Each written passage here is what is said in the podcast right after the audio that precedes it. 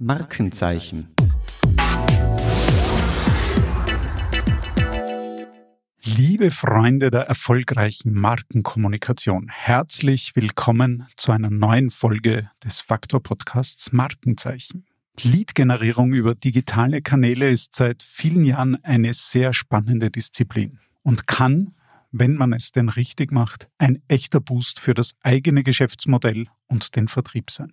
Aktuell werden die wirtschaftlichen Rahmenbedingungen in manchen Branchen wieder durchaus herausfordernd. Und die Themen Vertrieb und Neukundengewinnung werden bei vielen wieder wesentlich wichtiger. Daher steigen auch die Anfragen an uns, wie wir in der Lead-Generierung und damit in der Neukundengewinnung aktiv unterstützen können.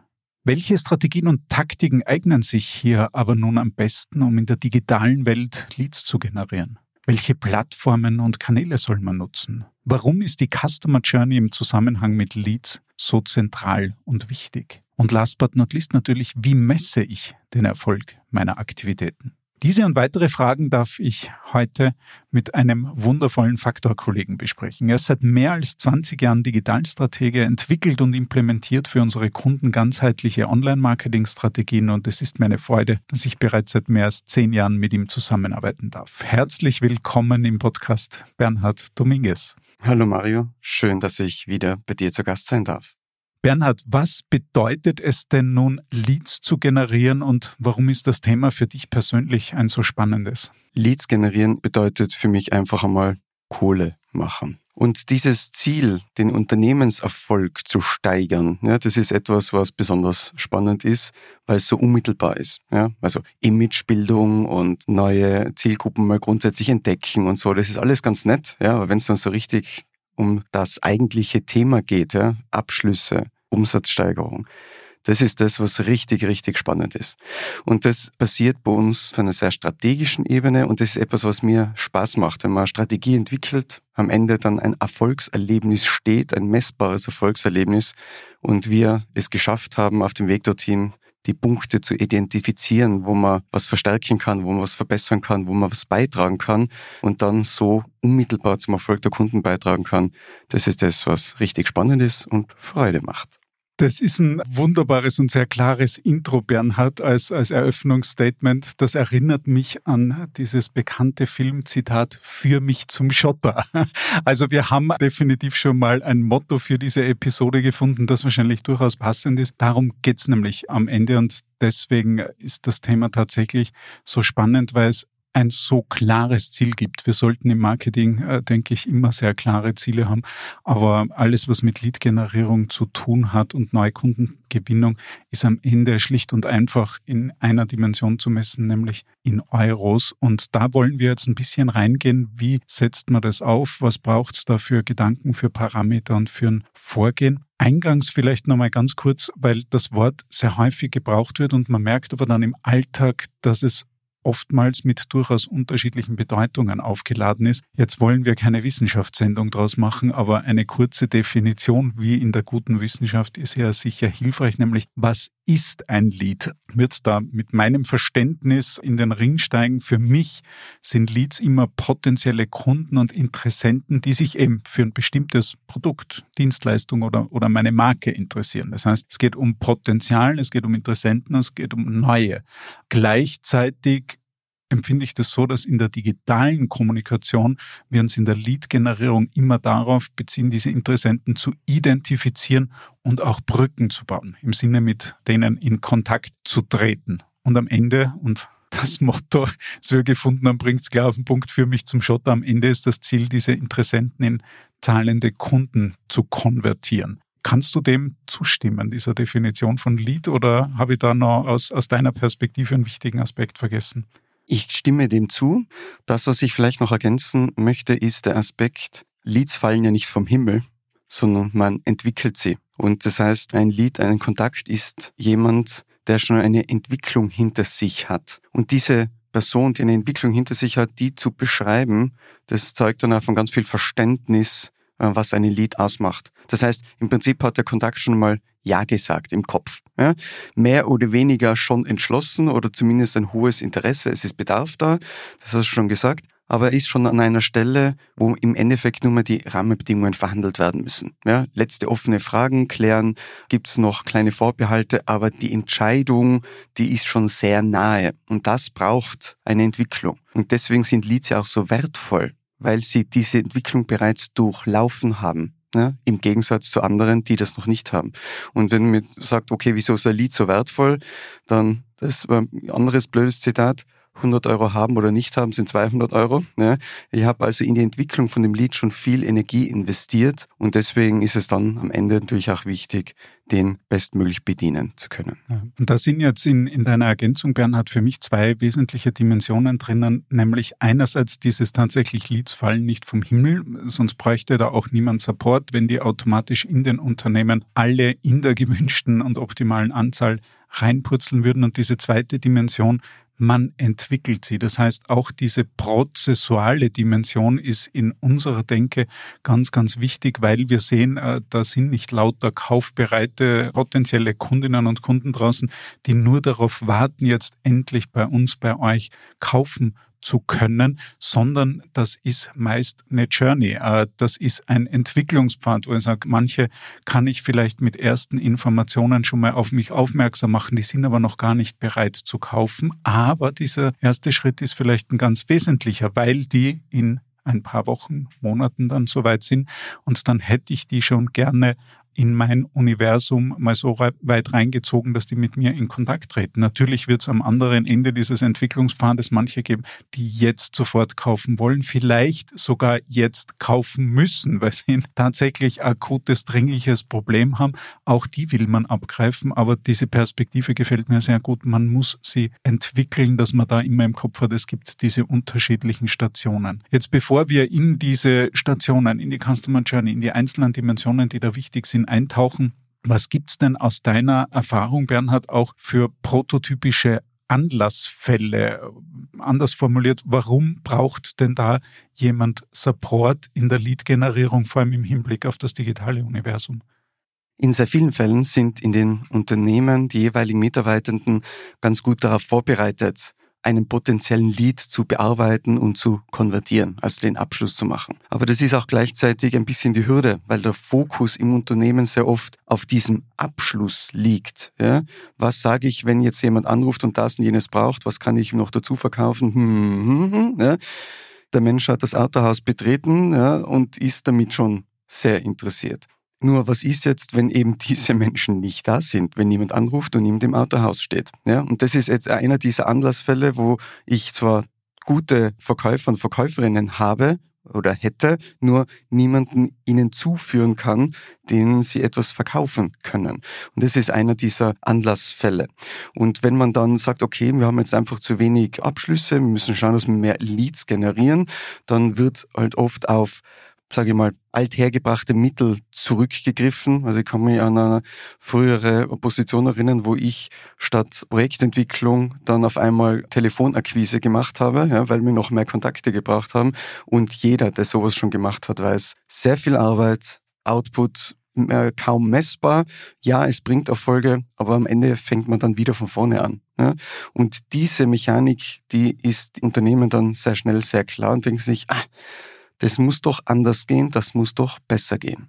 Und das ist ja das, was wir aktuell auch erleben, weil tatsächlich, ich habe es eingangs gesagt, die wirtschaftlichen Rahmenbedingungen in manchen Branchen herausfordernder wären, wo man sagt, da brechen vielleicht manche Kundensegmente weg, da gehen vielleicht Umsätze bei bestehenden Kunden zurück. Jetzt hat man gleichzeitig aber dann die Strukturen, die Prozesse, dass man sagt, wir würden ja da mehr Potenzial haben, Umsätze, Projekte, Produktionen abzuarbeiten. Und da ist dann tatsächlich die Frage, woher nehmen, wenn nicht stehlen. Und zwar Interessenten, die tatsächlich in diesem Bereich interessiert sind und nicht nur in die Kaltakquise zu gehen. Gleichzeitig der Hinweis, wir sprechen hier in unserem Verständnis immer von Ergänzung. Also wir empfehlen niemanden bisherige, noch dazu möglicherweise hoch erfolgreiche Kanäle wie Messeauftritte, das Vertriebsteam etc. dann dazu ersetzen, sondern zu ergänzen, um zusätzliche Potenziale zu erschließen. Jetzt ist es ein guter Punkt für eine ganz zentrale Frage, die ich dir gern stellen würde, Bernhard. Was wir nämlich da sehr häufig erleben, ist dann kurzfristiger Aktionismus. Wenn man jetzt sagt, jetzt brennt der Hut im übertragenen Sinne im Unternehmen. Wir brauchen genau jetzt sofort mehr Umsätze, neue Interessenten, die wir zu Kunden konvertieren können.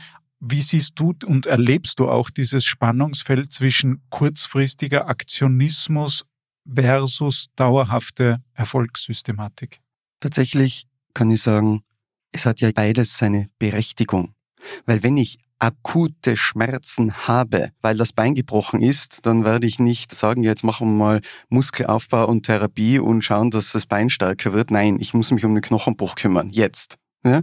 Das heißt, diese kurzfristigen Maßnahmen, um jetzt Erfolge zu schaffen, die haben definitiv ihre Berechtigung.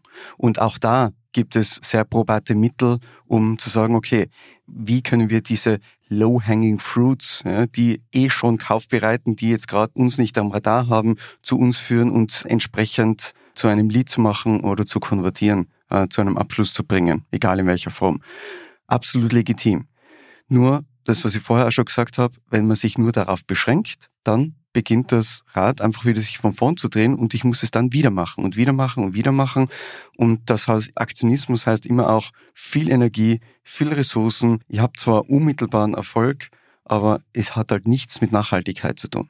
Und das ist das, was uns antreibt, dass wir sagen, okay, wie kann ich die Zielgruppen da draußen so stimulieren, an mich heranführen, entwickeln, dass der Pool an potenziellen Leads einfach um vieles größer wird und es viel mehr Menschen ermögliche, mit uns Kontakt aufzunehmen, weil sie für sich erkannt haben, ich glaube, dieses Unternehmen mit diesem Angebot oder Dienstleistung wäre jetzt gerade der richtige Partner für mich. Und das ist ja tatsächlich das Ziel, das hast du jetzt, finde ich, sehr schön auf den Punkt gebracht. Ja, es ist durchaus sinnvoll, auch kurzfristig Aktionen zu setzen. Bitte nicht aktionistisch, aber kurzfristig tatsächlich Handlungen zu setzen, um Potenziale abzugreifen, wenn es unternehmerisch ohnehin Gebot der Stunde ist. Das Beispiel gefällt mir ausgesprochen gut. Äh, das gebrochene Bein wird man zuerst erst versorgen und sich danach um den Muskelaufbau kümmern. Aber auch dort sollte man beides machen und gleichzeitig aber was wir ja sehr häufig und bei vielen unserer Kunden seit Jahren erleben, wenn man eine dauerhafte Erfolgssystematik hier in der Lead-Generierung etabliert, aufgebaut, optimiert und etabliert hat, dann ist es natürlich erstens ein unternehmerisches Asset, weil das ein dauerhafter Quell von neuen Interessenten ist, mit denen man auch dann mit dem äh, Vertriebsteam entsprechend arbeiten kann und man nicht jedes Mal wieder, und das hast du, finde ich, auch sehr schön auf den Punkt gebracht, mit sehr hohem Aufwand vielleicht da wo reingeht, dann ist wieder fertig, weil vielleicht die schlimmsten Auswirkungen etwas geglättet wurden im Unternehmen und dann ein paar Wochen oder Monate später den nächsten Anlauf mit wiederum gleicher Energie braucht, anstatt da tatsächlich, so wie man es ja in anderen Prozessen in der Produktion etc. auch hat, wo man Prozesse etabliert, die erfolgreich sind und die dann auch als, als fixe Systematik ganz einfach implementiert. Jetzt taucht ganz häufig, gerade in diesen dringenden Fällen, ja auch die Frage dann zentral auf, auf welchen Plattformen und Kanälen müssen wir jetzt rausgehen, um ganz, ganz schnell Interessenten zu gewinnen? Was würdest du auf diese Frage jetzt hier antworten, Bernhard? Da gibt es eigentlich nur genau zwei Dimensionen dazu. Erstens, wo ist meine Zielgruppe? Zweitens, in welchem Mindset ist diese Zielgruppe gerade? Ja, das heißt, sind die gerade abschlussbereit oder muss ich die erst einmal noch etwas mehr anwärmen oder an mich heranführen? Das sind die zwei wesentlichen Kriterien für die Wahl des Kanals. Nicht, welchen Kanal beherrsche ich oder das gefällt mir besser oder man sagt das. Nein, das kann rauskommen, dass wir LinkedIn und TikTok machen und jeder denkt sich, was, das in einer Kampagne, das passt doch nicht zusammen, weil bla bla bla. Nein, wenn es relevant ist, weil die Zielgruppe da ist und weil es zum Mindset der Zielgruppe passt, los geht's. Ja? Und so einfach ist es. Und wir in der Agentur beherrschen einfach mal grundsätzlich alle wesentlichen Kanäle in diesem Universum und wir können einfach dann drauf schauen, was hilft an welcher Stelle am besten so simpel kann manchmal Handwerk sein. Man spricht da dann wahrscheinlich manchmal gern von einem No-Brainer, aber es ist tatsächlich so simpel. Geht dorthin, wo eure Zielgruppen sind. Da gibt's nicht mehr Hexenwerk rundherum. Und das Zweite finde ich aber ganz spannend und das wird sehr häufig unterschätzt, was du gesagt hast, diese Funnelstufen. Also in welchem Stadium auch einer, einer Customer Journey befindet sich der Kunde. Sucht er mal erste Orientierung zu diesem Thema und ist vielleicht noch weit davon entfernt, kaufbereit zu sein oder eine Kaufentscheidung überhaupt zu treffen. Trotzdem kann der oder diejenige ganz relevant für uns sein und wir diejenigen vielleicht sehr, sehr gern mit entsprechenden Infos versorgen und erreiche dieselbe Person möglicherweise Tage oder Wochen später auf einem anderen Kanal, wo die dann aber durchaus kaufbereit ist. Genau. Genau, das ist es. Und es ist auch dieser Mix, den es dann ausmacht, ja, weil, wie wir vorher schon immer wieder jetzt angesprochen haben, diese Entwicklung der Personen, der, des Leads, das passiert ja nicht nur in der Kategorie Zeit, sondern es passiert in einer Kategorie, wie welchem Stadium Sie sind, in welchem Stadium der Customer Journey Sie sind. Dieses kennen Sie mich schon, wollen Sie was von mir? Haben Sie einen Bedarf dafür? Haben Sie verstanden, dass wir kompetent dafür wären und durchaus auch bereit, mit Ihnen zusammenzuarbeiten? Das sind ja alles verschiedene Stadien, die beachtet werden müssen und sich über die Zeit und die Kanäle hinweg abbilden. Und es ist sehr häufig tatsächlich diese Kombination, ich habe selber gerade erlebt, mit einem Sportzubehörteil, für das ich mich interessiert hatte, um mir überhaupt mal zu verorten. Das ist auf YouTube passiert. Bin dann von dort auf die Website eines Anbieters, der mir auf YouTube eine tolle Erklärung zu diesem Zubehörteil geliefert hat. Habe das Unternehmen tatsächlich davor nicht gekannt, mir auf der Website ein bisschen orientiert, war aber noch nicht kaufbereit bin ein paar Tage später, kann man sagen, über Google und Google Shopping konkret reingestolpert, habe gesehen, ah, dieser Anbieter ist da auch da, der Preis war okay. Witzigerweise war das nicht der Bestpreis. Ich habe selber über mich lachen müssen und habe bei dem gekauft. Also es sind dann oft unterschiedliche Werkzeuge und Kanäle da, die insgesamt richtig orchestriert, aber dann dazu beitragen können,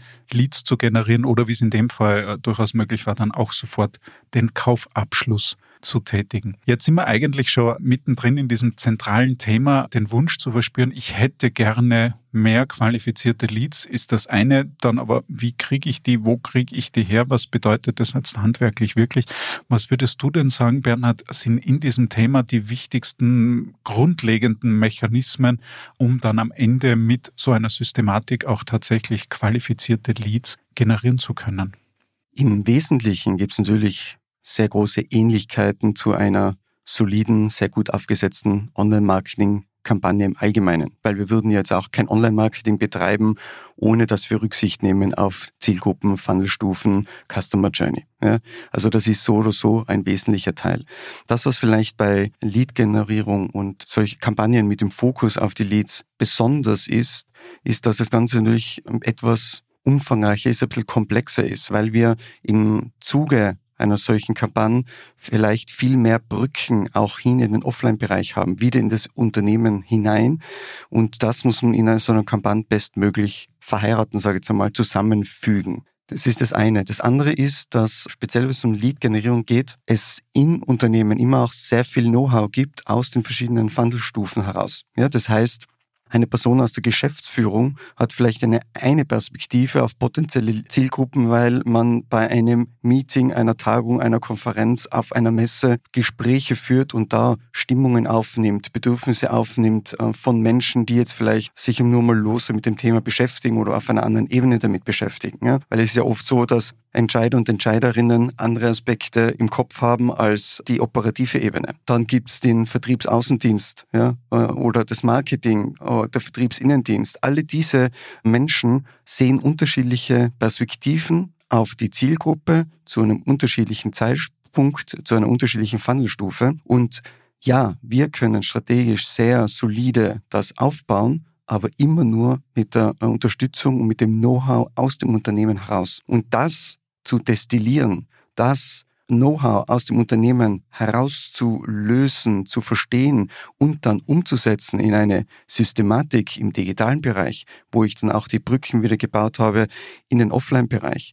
Stichwort zum Beispiel, man hat herausgefunden, dass zu einem bestimmten Zeitpunkt der Customer Journey die Zielgruppe für eine bestimmte Botschaft besonders empfänglich ist das hat in der bisherigen Kommunikation vielleicht noch nicht in der Ausprägung, in der Stärke stattgefunden. Wenn wir das jetzt in der Kampagne verwenden, wäre das natürlich schon geschickt, wenn der Vertriebsinnendienst auch davon weiß ja, und in Gesprächen darauf Bezug nehmen kann und damit arbeiten kann, damit die gesamte Außenkommunikation konsistent bleibt. Und das ist das, was dann bei Lead-Kampagnen besonders spannend ist, weil diese unmittelbare Verknüpfung nochmal viel, viel, viel stärker ist als bei anderen Online-Marketing-Kampagnen, so wie du es jetzt beschrieben hast, wenn das Online-Marketing Menschen einfach von YouTube über eine Anzeige in den Online-Shop bringt und zum Verkauf bringt, da hat es keinen echten Kontakt gegeben. Bei anderen Dingen, bei anderen Produkten, Dienstleistungen, die Kundenkontakt erfordern, die Beratung noch erfordern, die vielleicht ein eigenes Konzept erfordern und so weiter und so fort, wo immer ich mit äh, den potenziellen Kundinnen und Kunden noch im Vorfeld Kontakt haben muss, ist der Aufwand und äh, mehr die Pflicht sogar noch viel stärker, das unmittelbar miteinander zu verknüpfen und gemeinsam zu entwickeln, damit man da überall Optimum rausholen kann.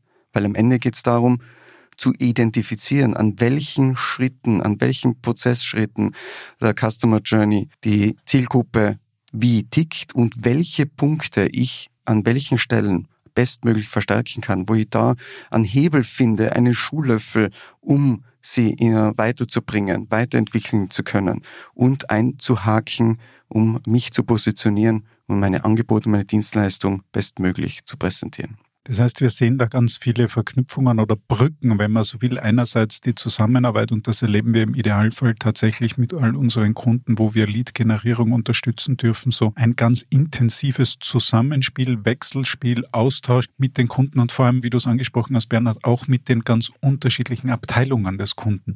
Von, und da geht es nicht nur um Marketing oder Vertrieb, sondern auch Customer Service, all diese Anknüpfungspunkte und auch Verknüpfungen hin zu allen Touchpoints, dass da wirklich alle online, offline aus den unterschiedlichsten Abteilungen und Disziplinen an einem Strang ziehen und man da möglichst nahtlose Anknüpfungen und Verknüpfungen sicherstellt. Und dann ist es oftmals tatsächlich verblüffend, was man für Ergebnisse rausbringt. Und das zeigt uns auch auf, es ist sozusagen die Komplexität, die Dimension der Komplexität gegenüber den normalen Online-Kampagnen, die wir übrigens sehr gern und durchaus erfolgreich machen. Aber die Komplexität steigt dann nochmal und damit auch die Anforderungen an, an Planung und dass es wirklich nahtlose Brücken gibt.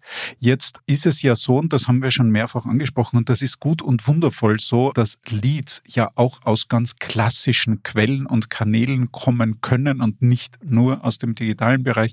Stichwort, wir haben viele Kunden, die ihre Messeaktivitäten seit vielen Jahren extrem optimiert haben, die wirklich wichtig sind, wo es auch richtig ist, das natürlich und unbedingt weiterzuführen oder auch klassische Vertriebsmannschaften, die einen ganz, ganz herausragenden Job machen, die wollen wir keinesfalls ersetzen. Das wäre auch doof, um es ganz klar beim Namen zu nennen. Was macht denn aus deiner Sicht jetzt in der Ergänzung und wenn man auch die Verknüpfungen richtig schafft, über die wir gerade gesprochen haben, Bernhard, die digitalen Kanäle als Ergänzung so interessant? Ein ganz wesentlicher Aspekt aus meiner Sicht ist einfach das Stichwort Masse, Reichweite. Wenn ich jetzt mir einfach anschaue, welche Messen zum Beispiel es so gibt und wie viele Zehntausende oder Hunderttausende Besucher sie haben, laufen die alle bei meinem Stand vorbei haben mich überhaupt alle gefunden und das Ganze kann ich im Digitalbereich mit überschaubarem Aufwand verzehnfachen, verhundertfachen. Und das ist einmal ein riesen, riesen Thema. Jetzt erreiche ich aber digital nicht nur viel mehr Menschen, sondern ich habe im Digitalbereich nochmal ganz andere Möglichkeiten, was die Identifizierung der Personen ist. Also ich rede jetzt nicht von persönliche Identifizierung, sondern ich rede vom Targeting, dass ich mit meinen Botschaften die richtigen Menschen erreiche, die Interesse daran haben. Oder die Kampagne so gestalte, dass nur Menschen darauf reagieren, die Interesse haben, die einen Bedarf haben, die an diesem Touchpoint auf mich reagieren. Und damit habe ich eine Vorqualifizierung an ganz vielen Punkten in einer solchen Kampagne, die da dazu führen, dass der Pool an potenziellen Leads am Ende ein sehr gut qualifizierter Pool ist. Und das heißt, ich habe Reichweite, ich habe Targeting und ich habe dann noch die Learnings, weil ich kann das Ganze ja messen. Und äh, das bedeutet, ich verstehe auch immer besser, welche Botschaften zu welchem Zeitpunkt besonders gut funktionieren und kann daraufhin auch meine anderen Kampagnenmaßnahmen hin abstimmen. Und ich habe die Möglichkeit, das immer besser zu machen. Und das ist äh, das persönliche Erleben im Erstgespräch am Messestand. Ja, da man braucht als auch sehr versierter Verkäufer oder Verkäuferin viele Wiederholungen, um da optimal vorbereitet zu sein, auf diverse Momente bestmöglich reagieren zu können. Und das Ganze kann im Digitalbereich natürlich skalieren und um ein Vielfaches schneller häufiger und besser passieren lassen.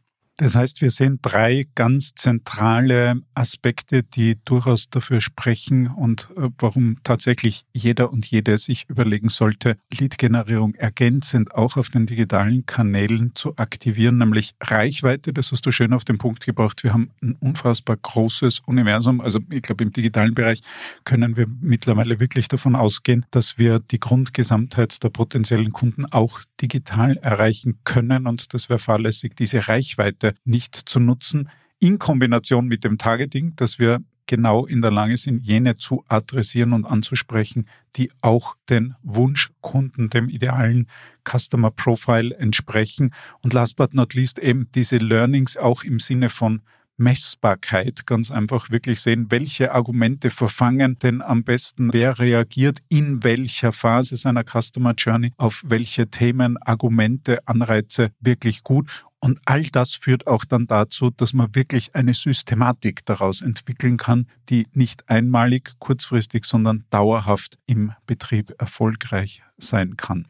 Die Kanäle haben wir schon angesprochen, da hast du mich zum Schmunzeln gebracht mit dieser Klarheit dort, wo unsere Zielgruppen sind und natürlich nirgendwo anders, aber auch mit zu bedenken, in welcher Funnelstufe bewegen sich die gerade.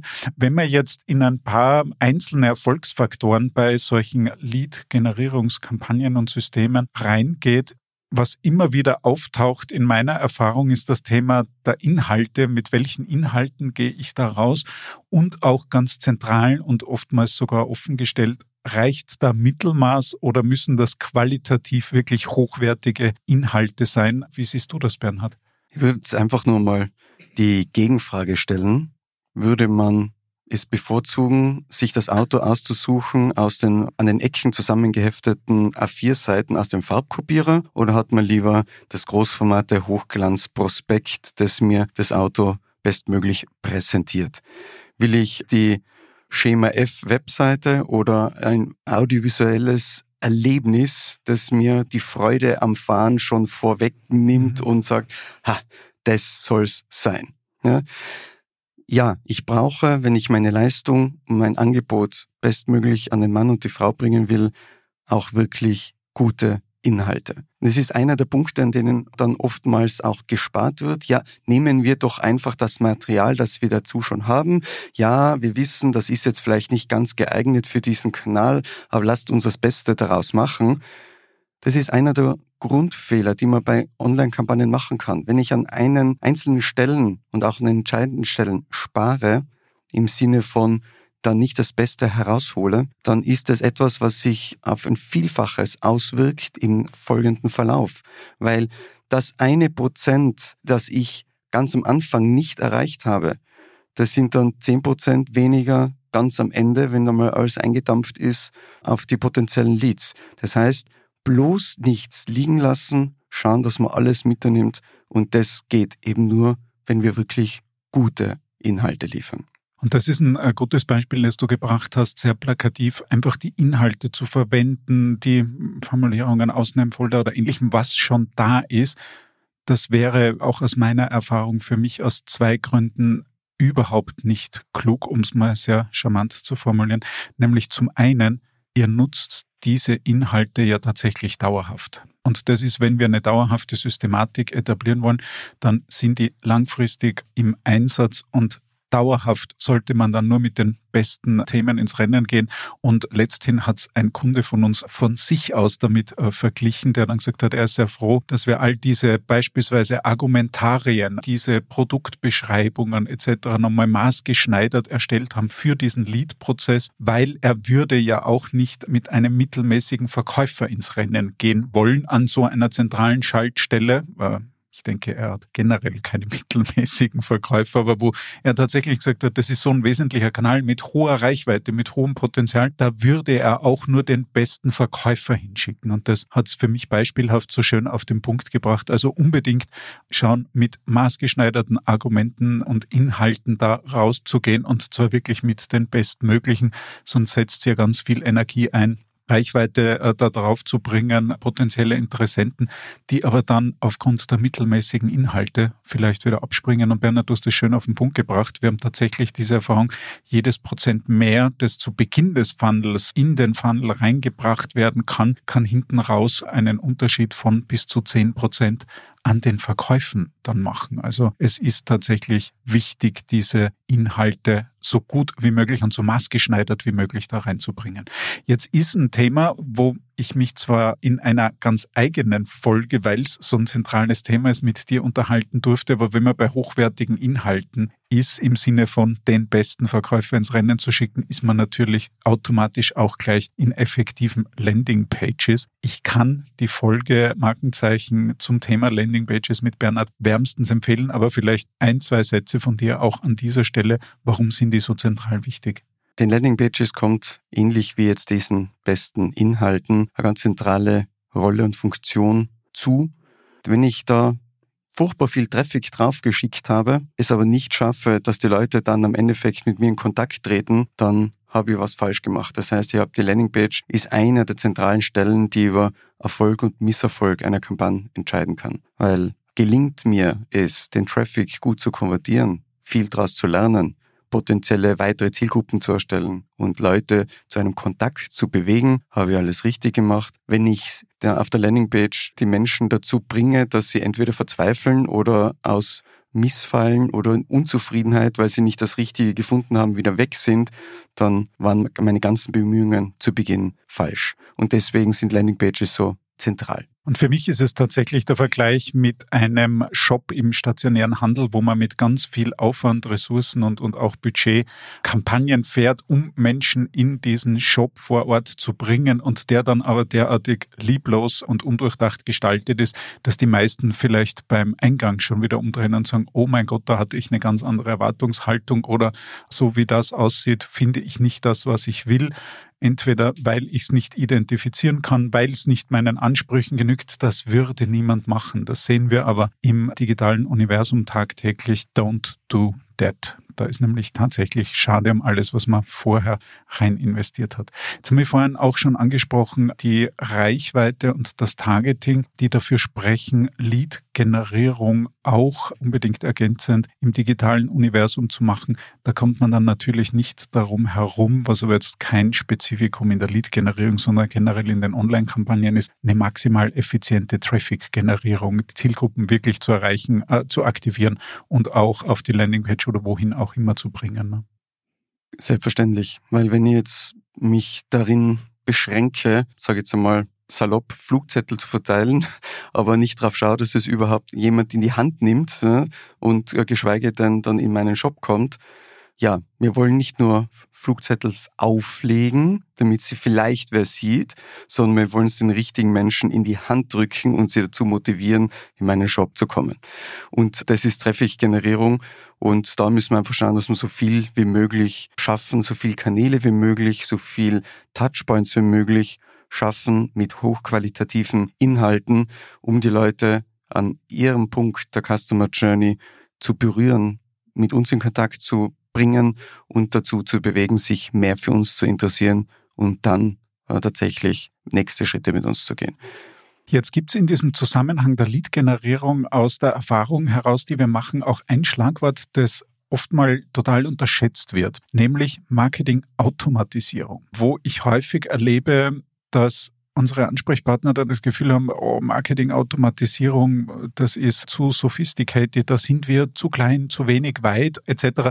Und gleichermaßen erleben wir aber, Bernhard, gerade in der Lead-Generierung, ich sag mal, zumindest erste Schritte von ganz, ganz cleverer Marketing-Automatisierung, die weder großes technisches Know-how, sondern einfach nur den richtig strategisch geplanten Einsatz erfordern. Wie erlebst du das, beziehungsweise was würdest du jemandem empfehlen, der sagt, boah, ist das Thema nicht zu groß? Groß für uns und wir aber das Gefühl haben, könnte man ja doch erste Schritte sein oder was könnten auch erste Beispiele sein in diese Richtung? Also mal erstens, wenn wir Kampagnen aufsetzen, passiert in gewissem Sinne Marketing-Automatisierung schon von vornherein. Äh, jetzt in einem Bereich, wo man als äh, Kunde vielleicht nicht unmittelbar Einfluss hat, aber wir äh, speziell was zum Beispiel Zielgruppengenerierung angeht, Menschen, die jetzt schon mal auf eine Anzeige reagiert haben in dem Themenbereich, landen dann in einer Zielgruppe, die weiterführende Informationen ausspielt zum Beispiel. Das passiert automatisch. Was du jetzt vielleicht aber noch mehr meinst, ist, was ist denn früher oder was ist denn sonst quasi händisch passiert? Ja, dieses, ah, da hat es bei einem Gewinnspiel Kontakt gegeben und jetzt müssen wir jetzt mal alle nachtelefonieren oder anschreiben oder eine Newsletter aufsetzen und denen schicken und jemand muss sich da hinsetzen und das tun. Und da gibt's aber speziell zum Beispiel im E-Mail-Bereich viele, viele kleine Möglichkeiten, wo man sowas ganz bequem, ganz elegant nutzen kann, ohne dass auch nur einer einen Finger rühren muss. Beispiel, wir haben ein Teil der Lead-Kampagne ist, ja, wie so oft, wollen die Menschen vielleicht nicht sofort in ein Verkaufsgespräch gehen, sondern sie melden sich zu einem Newsletter an, sie melden, laden sich ein White Paper runter oder ähnliches, um einfach mal in Kontakt zu sein mit dem Unternehmen und an der Stelle kann ich schon ganz viel machen. Jede Newsletter-Anmeldung an sich ja, ist durch Double Opt-in gekennzeichnet. Und man darf nicht vergessen, diese Double Opt-in-Mails haben allerhöchste Aufmerksamkeit, weil ich will ja da diesen Newsletter abonnieren. Das heißt, diese Bestätigungsmails, die lese ich, die öffne ich, um da, damit zu arbeiten. Und das heißt, das ist eine perfekte Möglichkeit, um da gleich schon zusätzliche Botschaften unterzubringen. Also dieses Jahr, Sie sind jetzt erfolgreich angemeldet, Punkt. Da haben wir ganz viel Energie liegen gelassen. Daher können wir unseren neuen Abonnenten oder Abonnentin schon begrüßen mit wesentlichen Inhalten, vielleicht sogar schon personalisiert, weil die Person sich für Themen besonders interessiert hat oder weil wir wissen, dass diese Person aus einer Kampagne gekommen ist, die sich zum Thema XY beschäftigt hat und deswegen gleich erste Informationen zu diesem Thema bekommt. Das gleiche auch in einem White Paper Download. Ja, ich habe meine Mailadresse hergegeben, ja, hier bekommst du ein White Paper zugeschickt, Punkt. Oder vielleicht interessiert sich dazu noch das und das und das und das, weiterführende Links. Und das alles kann automatisch passieren. Das kann ich im Newsletter-System konfigurieren und ich muss dazu nichts tun, gar nichts tun. Warenkorbabbrecher, Klassiker, ja, dass die im Newsletter-System erfasst sind, eingespielt werden aus dem äh, Shop-System und Erinnerungsmails bekommen, ja, mit einem zusätzlichen Impuls. Wenn das alles richtig aufgesetzt ist, brauche ich dazu nichts tun. Das funktioniert vollautomatisch im Hintergrund. Super Beispiele. Daher unser Appell, keine Angst vor diesem äh, möglicherweise großen Wort Marketing, Automatisierung. Da kann in ersten Schritten muss das Thema gar nicht so groß sein und gleichzeitig kann die Wirkung aber schon groß sein, weil man nicht zusätzlich die eigenen Mitarbeiterinnen und Mitarbeiter mit äh, Handlungen, Themen belastet, sondern ergänzend da Prozesse anstoßen kann. Und du hast jetzt super Beispiele genannt, Warenkorbabbrecher, die automatisiert benachrichtigt werden. Mir letzthin passiert, ich wurde wirklich offensichtlich durch irgendwas unterbrochen und habe einfach vergessen, diesen Bestellprozess abzuschließen, wurde erinnert und habe in Wahrheit gedacht, Dankeschön, weil ich wollte es ja bestellen, bin dann nur irgendwie, und ich weiß nicht mal warum, rausgepurzelt. Also ist in vielen Fällen äh, dann das Gegenteil von aufdringlich. Ich war froh und dankbar. Oder auch, wie du gerade gesagt hast, mit Zusatzangeboten. Wir alle kennen das aus Tourismus, Hotellerie, wo die das ja alle richtig machen und man sagt, bei der Buchung des Hotels, in der Bestätigung kriege ich gleich den Hinweis, möchtest du gerne möglicherweise die Frühanreise buchen oder jetzt gleich die Gelegenheit nutzen, Zusatzangebote, Anwendungen etc. Und wir sehen da in vielen Fällen und auch quer über die Branchen, dass das sehr, sehr erkleckliche Zusatzumsätze bringen kann und ist nur ein kleiner Gedanke, der keine Aufwendungen dann im operativen Betrieb mit sich bringt. Und das kann man alles sehr, sehr sinnvoll auch in ersten Stufen von Marketingautomatisierung in der Lead-Generierung nutzen, wenn man es denn richtig an der richtigen Stelle und auch inhaltlich klug entsprechend einsetzt. Jetzt haben wir schon gesehen, dass es insgesamt durchaus auch mit einer gewissen Komplexität behaftet ist, so eine Lead-Generierungssystematik aufzubauen und dann auch entsprechend erfolgreich zu implementieren und zu etablieren. Was würdest du denn sagen, Bernhard, auch wenn ich weiß, dass es wahrscheinlich unzählige Fehlerquellen gibt, was sind denn aus deiner Perspektive und auch deinen Erfahrungen sozusagen ein wenig die häufigsten Fehler, die da passieren und dir unterkommen? Ich reihe das jetzt einmal so vom Schweregrad.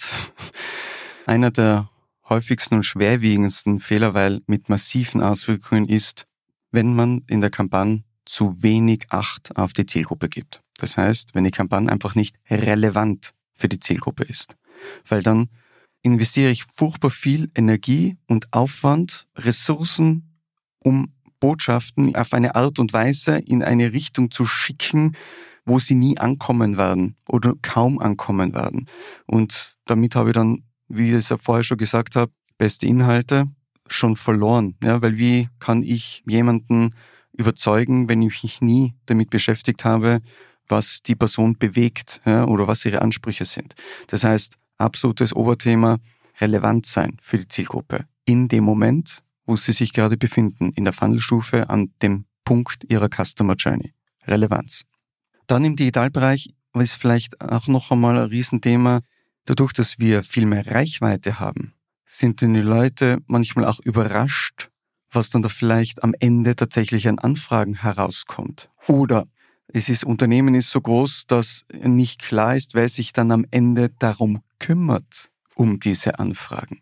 Ist es ein Unternehmen mit mehreren Standorten, wo wir zentral Kampagne machen und dann einzelne Standorte sollten sich um die Anfragen für ihren Standort kümmern und wissen es vielleicht gar nicht oder haben sich noch nicht einmal überlegt oder wissen nicht, woher diese Anfragen kommen und können sie nicht richtig beantworten. Also man muss sich bei dieser Lead-Generierung ganz klar auch überlegen, was passiert denn dann mit meinen Leads.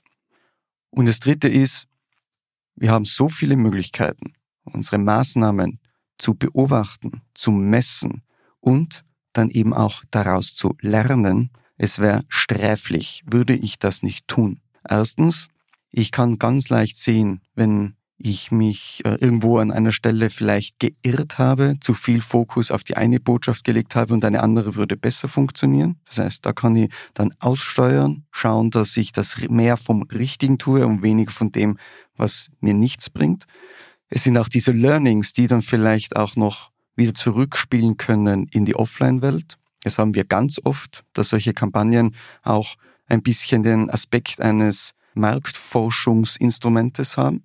Und es kann auch ein bisschen den Blick in die Zukunft richten, weil wenn ich nicht beobachte, was sonst so alles passiert, Stichwort zum Beispiel Suchmarkt, also wonach suchen die Menschen bei Google zum Beispiel in meinem Themenfeld.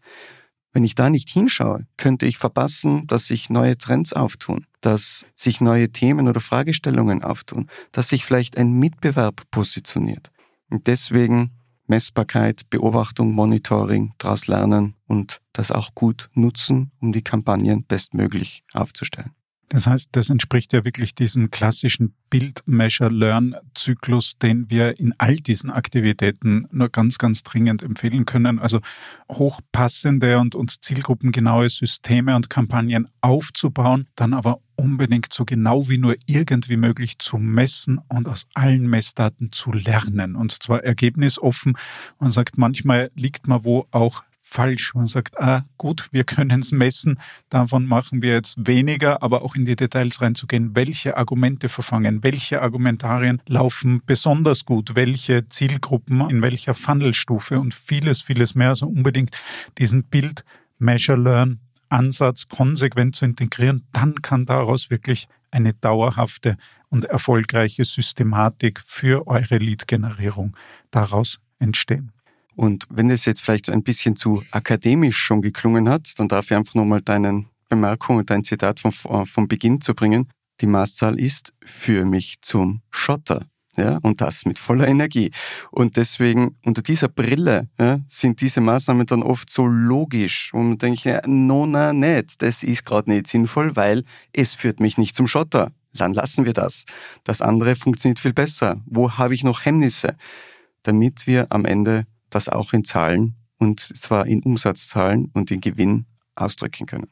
Und die gute Nachricht ganz zum Abschluss an euch alle da draußen, die für mich zum Schotter-Strategie funktioniert tatsächlich, wenn man es richtig und maßgeschneidert anwendet, quer über alle Branchen. Wir erleben das vom hochspezialisierten Anwalt über Industrie, über äh, Dienstleister, also egal in welche Ecke man blickt. Es kann funktionieren, wenn man es gemeinsam richtig anpackt. Wer von euch dazu Fragen, Themen oder Aufgabenstellungen hat, meldet euch sehr, sehr gern. Wir haben an diesem Thema ganz, ganz viel Freude, weil es manchmal auch eine knifflige Nuss ist, die aber umso interessanter zu knacken ist. Bernhard, ich sage vielen, vielen Dank für deine Impulse, für die wertvollen und spannenden Gedanken und wir freuen uns auf viele weitere Lead-Generierungsthemen für unsere Kunden. Auf jeden Fall. Und ich freue mich schon auf das nächste spannende Thema mit dir, Mario. Danke dir. Vielen Dank fürs Dabeisein bei dieser Folge von Markenzeichen. Kontaktieren Sie uns gerne für Fragen und Feedback über unsere Website www.faktor.partners. Bis bald wieder, wenn es heißt Markenzeichen. Erfahren, was für Marken zählt. Markenzeichen.